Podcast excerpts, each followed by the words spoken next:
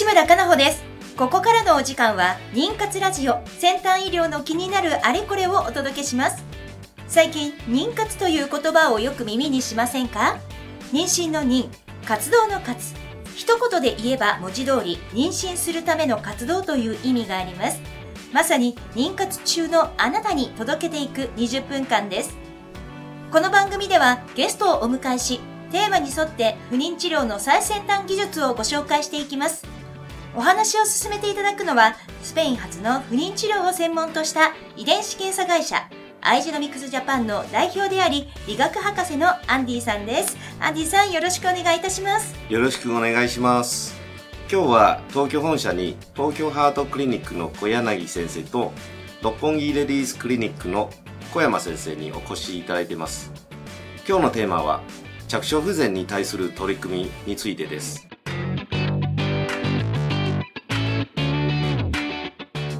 この番組は、不妊治療に関わる遺伝子検査の専門家、アイジェノミクスジャパンの提供でお送りします。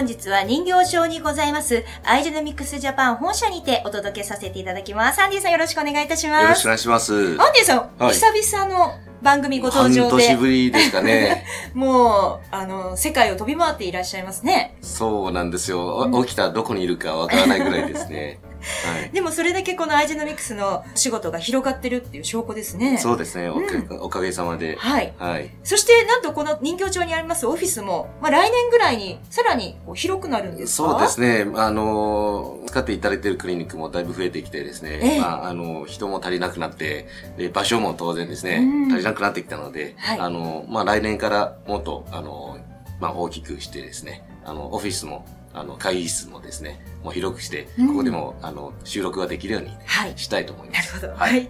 さて、えー今日のゲストでございます、東京ハートクリニック小柳ゆり子先生、そして六本木レディースクリニックの小山すみえ先生でございます。先生方よろしくお願いいたします。よろしくお願いします。先生方先ほど早速もうね、ラボの見学をはい。お二人ともされていらっしゃいましたけれども、小柳先生いかがでしたラボは？あの、外から見たことは何回かあったんですけれども、実際あの、詳しい機械の説明とかしていただいて、すごいなと思いました。小山先生もいかがでいらっしゃいました、あの、学会で、あの、こういう肺を調べる、うえんー検査は知っていたんですけども、初めてその機会を目の当たりにして、えーあの、いいものを見させてもらったなと思いました。あの、小柳先生と小山先生は、お二人結構こう、お会いになったりお話しする機会ってあるんですか？小山先生、いかがはい。えっと、まあ、小柳先生だけではないんですけども、あの、生殖医療を、えーに従事している、まあ、女医を集めて、まあ、生殖女医会っていうのを作っていて、まあ、2、3ヶ月に1回、まあ、飲んだり、話したりして、生殖の話題で盛り上がっています。なるほど。じゃあ今日は、あの、女医のお二人の先生をお招きしてお話を進めたいと思います。先生方よろしくお願いします。よろしくお願いします。さて、アンディさん、今日のテーマなんですが、はい。そうですね。今日のテーマは着床不全に対する取り組みなんですけど、まあ、もちろんあの、先週の振り返りもしていただいて、でそれから、あの、今日のテーマに着床不全に対する取り組みについてですね、まあ、先生方に、あの、まあ、対談っていう形式でですね、あの、お話をいただきたいと思います。はい。はい。えっ、と、小柳先生、先週のちょっと振り返りをお願いできますか？はい、あの、先週は科学流産っていうテーマだったんですけれども、ええまあ、その中で、あの、着床の窓とか、慢性子宮内膜炎、あとはまあ、不育症についてなども、あの、話したんですけれどもええ、あの、せっかく小山先生に来ていただいているので、あの、先生のご経験とか交えて、あの、いろいろお聞きしたいなと思っています。今週はですね、またあの、免疫関係の話もしていただけるんですかね。そうですね。はい。あの、まあ、でも割合で言うと、あええの、慢性子宮内膜炎が多分一番多くて、あその次に着床の窓。あ。はい。で、免疫的な問題はかなり少ないと思いますね。ええ、ええ、ええ。エラ検査について一つ伺いたいことありまして、実際ですね、あの、エラ検査の有効性を確認できた、あの、例をもしあれば、あの、紹介していただきたいですが、じゃあ、はいはい。小山先生、はいお願いします。うちでは、あの、タインで結構肺がん保移植をしてきて、まあ、当院でも、えー数回やった方でエラ検査をした方がいらっしゃったんですけど、はい。はいその方が、あの、やっぱり一日ずれてたんですね。はい。うん、それで、あの、ぴったり合わせてあげると、こう1回で着床したっていう症例が、あの、あったのが、あの、このエラ検査を始めてから、あの、衝撃的でした。ああ、はい。はい。先生、そういう症例、どうですか？うちは、あの、日付診を2回やって、うんあの、1回目が、えっ、と、い1から2っていう結果だったんですね、排卵後。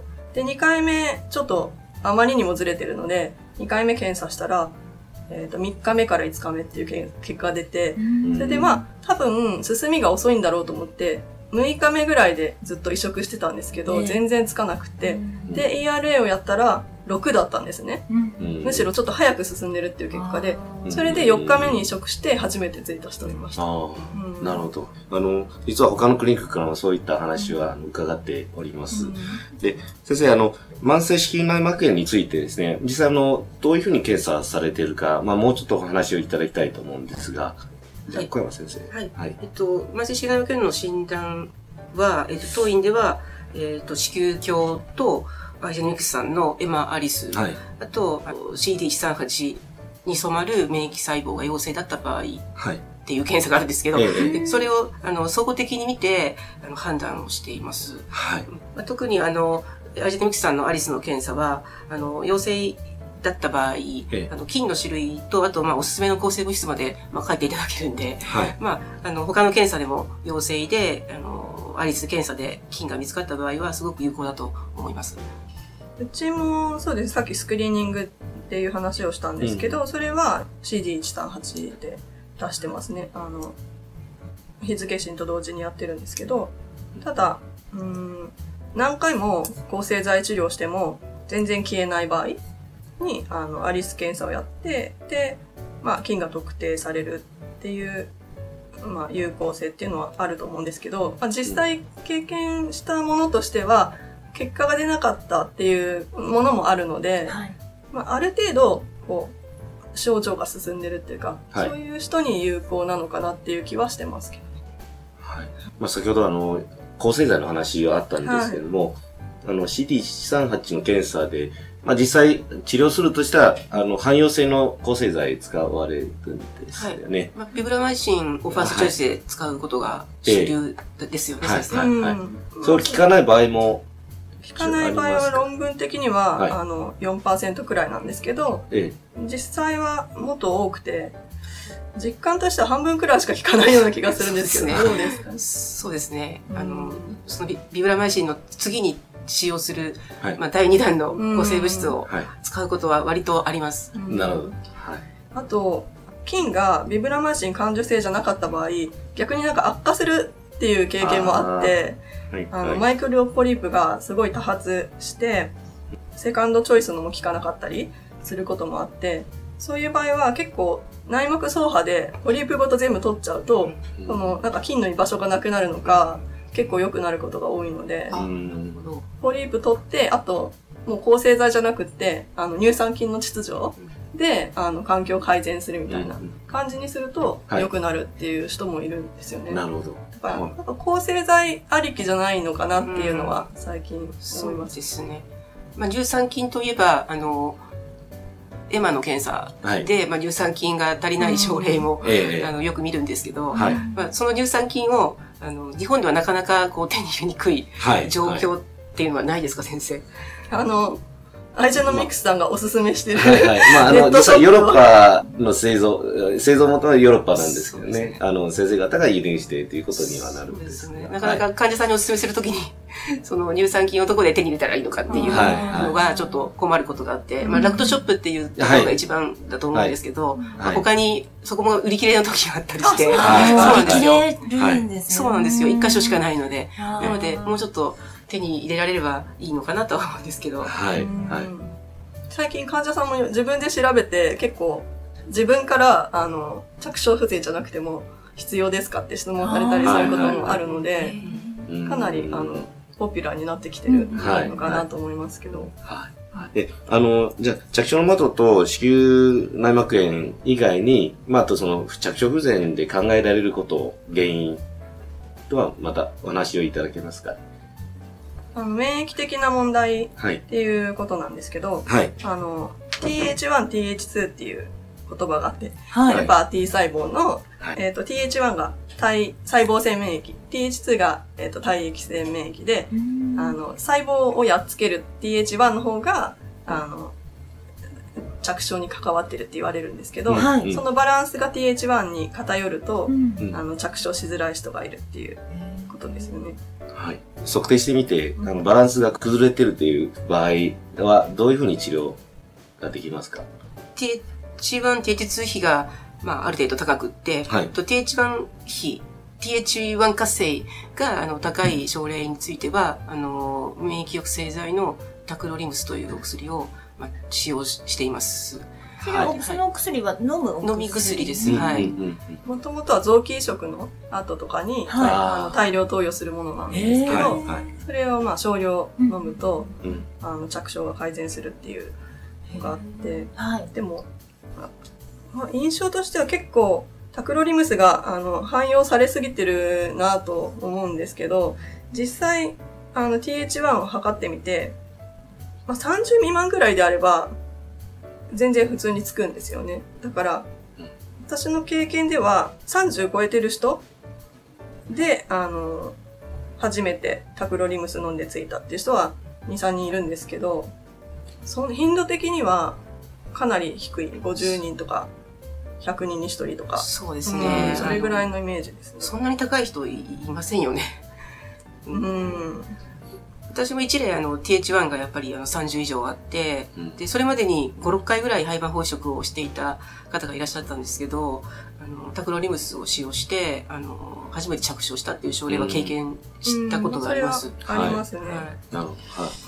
ただ、まあ何が問題かっていうと、あんまり TH1 高くないないのに、ちょっと高いだけでタクロリムス処方されてる場合とかだと、結構その、流産が増えるっていうか、あの、無理やり着床させてるみたいなことが起こって、はい。なんか、本当にタクロリムス、一時期、すごい有効だと思って、あの、いっぱい出してた時期あるんですけど、うん。あの、妊娠率は確かに上がるんですけど、流産率もかなり上がる。ので、そのうん内膜の、あの、センサー機能みたいなはい。ものも、やっぱり、あの、染色体異常があると多分、内膜がそれを判別して、着床させる、させないようにっていう、あの、働きが多分あるので、あの、そこを抑えない方がいいんじゃないかなっていうふうに思いますね。まあどれくらい以上使うかっていうガイドラインが。ないんですけどね。なるほどね。うん。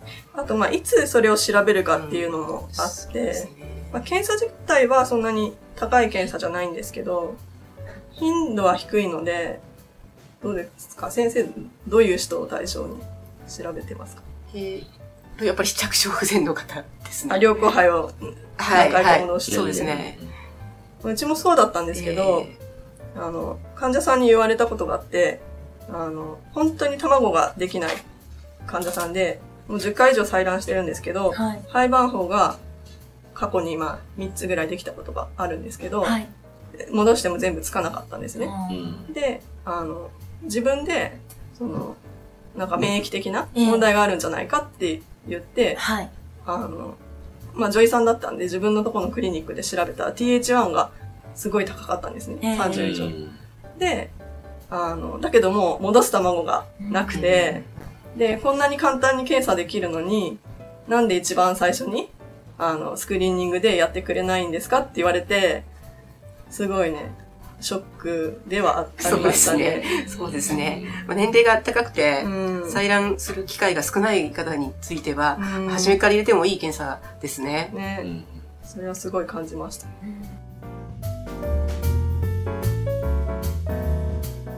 さあ、引き続き後半も東京ハートクリニック小柳ゆり子先生、そして六本木レディースクリニックの、えー小山すみえ先生にお話しいただきます。お二人とも後半よろしくお願いいたします。よろしくお願いします。あ、小柳先生、あの、もう、あの、炎症と免疫は関係ありそうですけど、いかがでしょうか？小山先生とお話ししてて、あの、ちょっと新しい話を聞いたんですけれども、うんえっ、と、TH1、TH2 比で、TH1 が高い患者さんの中には、あの、慢性子宮内膜炎が隠れてるっていう話があって、うん。あの、ちょっとお話をあちょっとお聞きしたいと思います。昨日、あの、製薬会社さんのウェウェブ講演をちょっと見ていて、その中で、えー慢性子宮内膜炎の話が主体だったんですけど、はい。うんえっと、その慢性子宮内膜炎のある患者さんに、あの、TH1、TH2 を測定したところ、あの、明らかに慢性子宮内膜炎がある方に TH1 が、まあ、高かったっていう、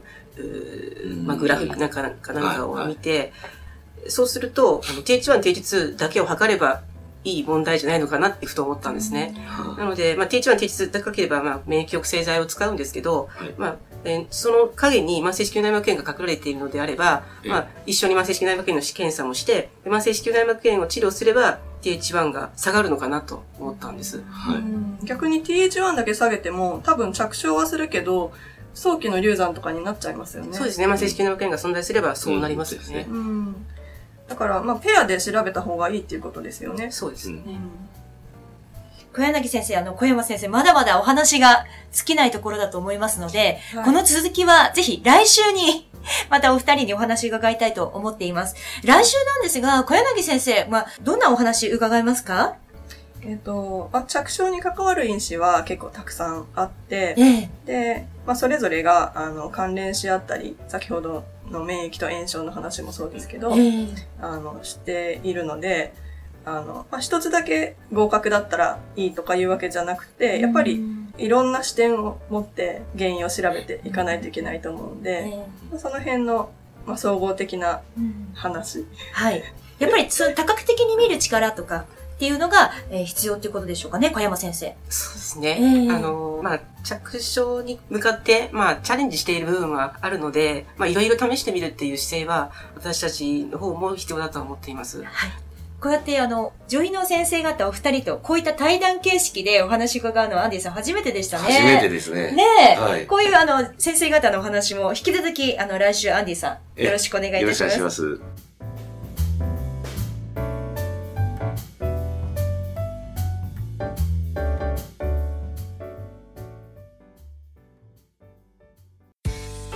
不妊治療頑張り続けるって本当に大変ですねそんなあなたに自分の着床の窓を見つけてほしい。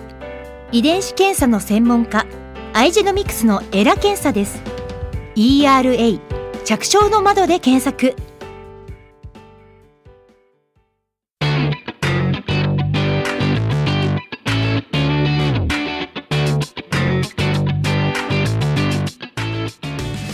さて、お時間となりました。今日は東京ハートクリニック小柳ゆり子先生と六本木レディースクリニックの小山すみえ先生にお越しいただきました。来週も先生よろしくお願いいたします。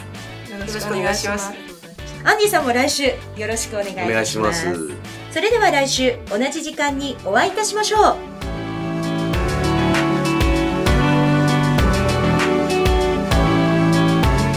この番組は不妊治療に関わる遺伝子検査の専門家アイジェノミクスジャパンの提供でお送りしました。